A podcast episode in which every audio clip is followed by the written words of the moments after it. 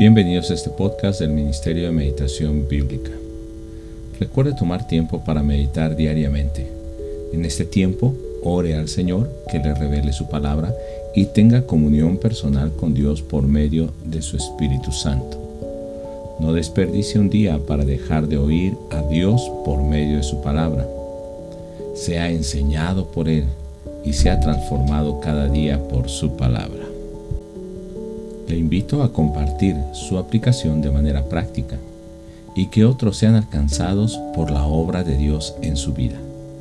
En el Ministerio de Meditación Bíblica Internacional le bendecimos y oramos que su palabra sea clara a su entendimiento y a su espíritu.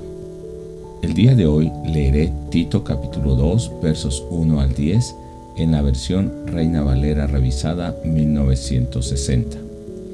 Pero tú, habla lo que está de acuerdo con la sana doctrina, que los ancianos sean sobrios, serios, prudentes, sanos en la fe, en el amor, en la paciencia. Las ancianas asimismo sean reverentes en su porte, no calumniadoras, no esclavas del vino, maestras del bien, que enseñen a las mujeres jóvenes a amar a sus maridos y a sus hijos, a ser prudentes, castas, cuidadosas de su casa, buenas, sujetas a sus maridos, para que la palabra de Dios no sea blasfemada. Exhorta asimismo a los jóvenes a que sean prudentes, presentándote tú en todo como ejemplo de buenas obras, en enseñanza mostrando integridad, seriedad, palabra sana e irreprochable, de modo que el adversario se avergüence y no tenga nada malo que decir de vosotros Exhorta a los siervos a que se sujeten a sus amos, que agraden en todo, que no sean respondones, no defraudando, sino mostrándose fieles en todo, para que en todo adornen la doctrina de Dios nuestro Salvador.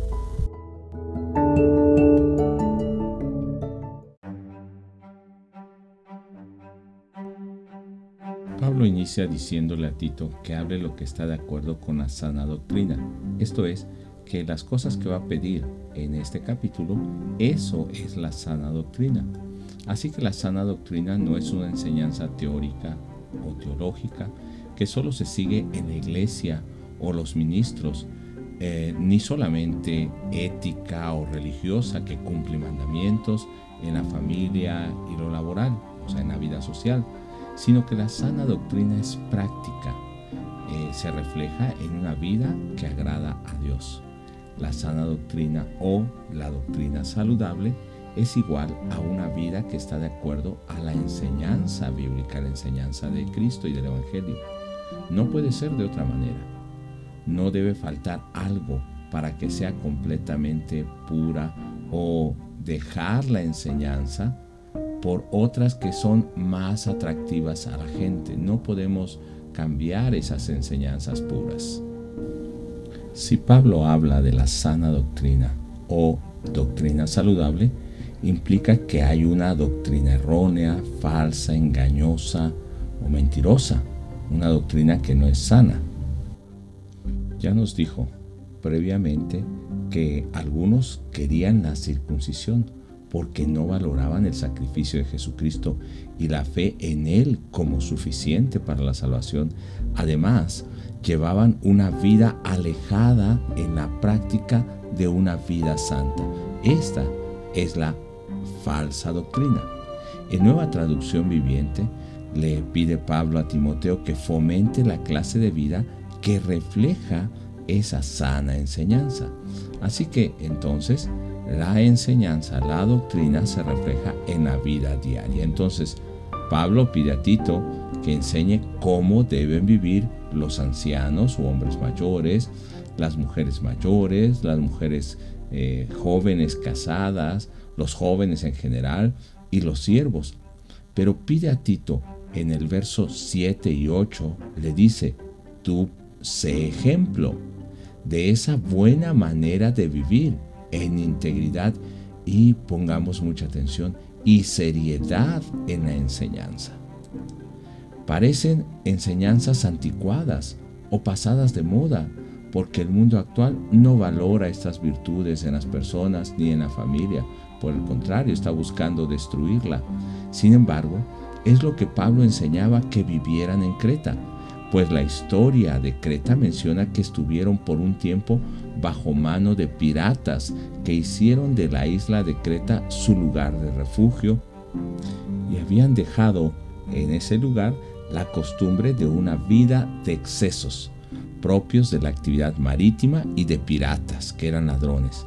Pero ahora, como creyentes, Pablo insiste que la sana doctrina que recibieron la deben vivir de manera práctica.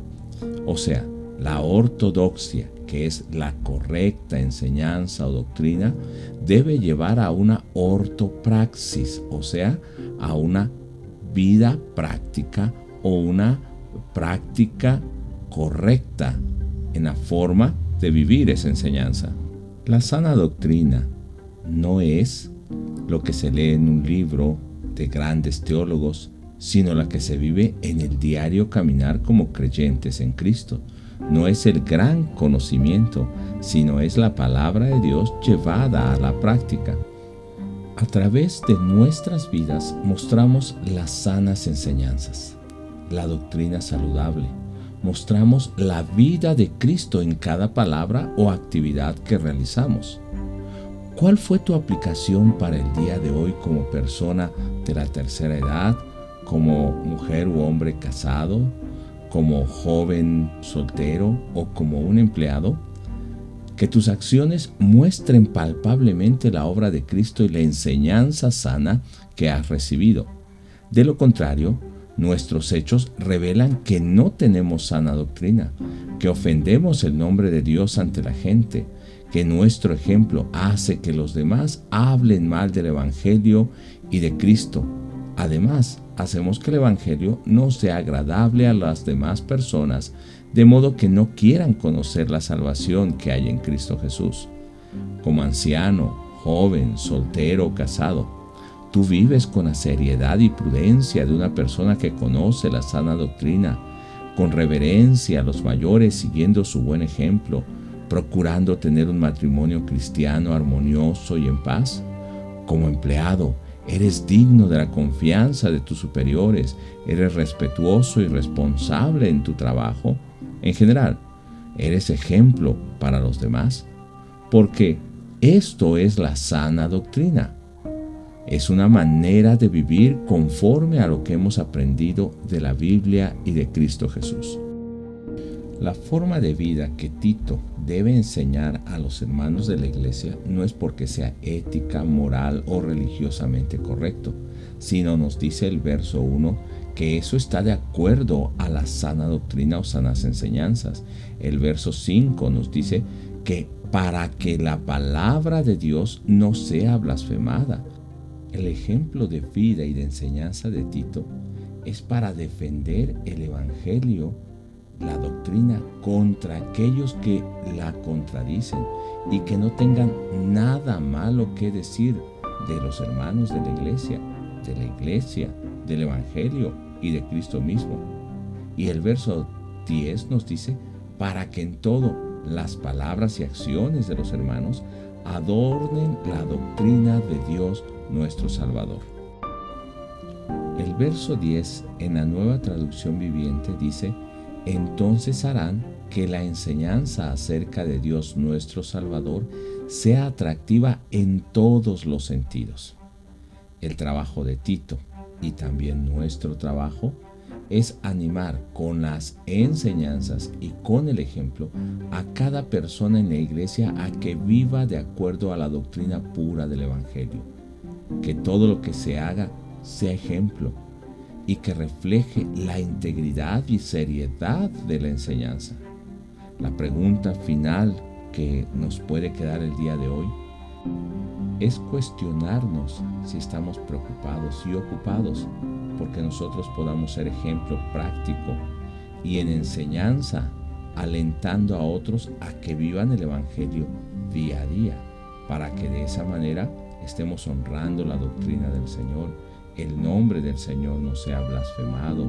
Además, defendamos ese Evangelio contra todo ataque y este Evangelio sea algo que adorne eh, la doctrina del Señor y sea agradable para la gente.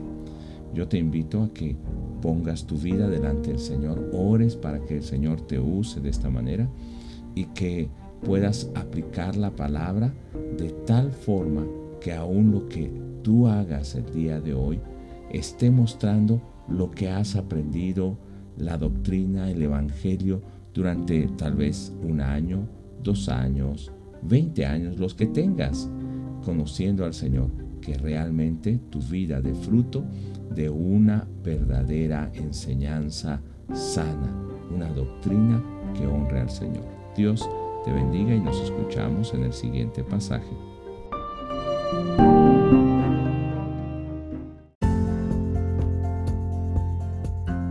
Le invitamos a seguirnos en nuestras redes sociales, por YouTube en Meditación Bíblica Internacional, por Facebook en Ministerio de Meditación Bíblica y en nuestra página que es www.meditacionbiblica.com.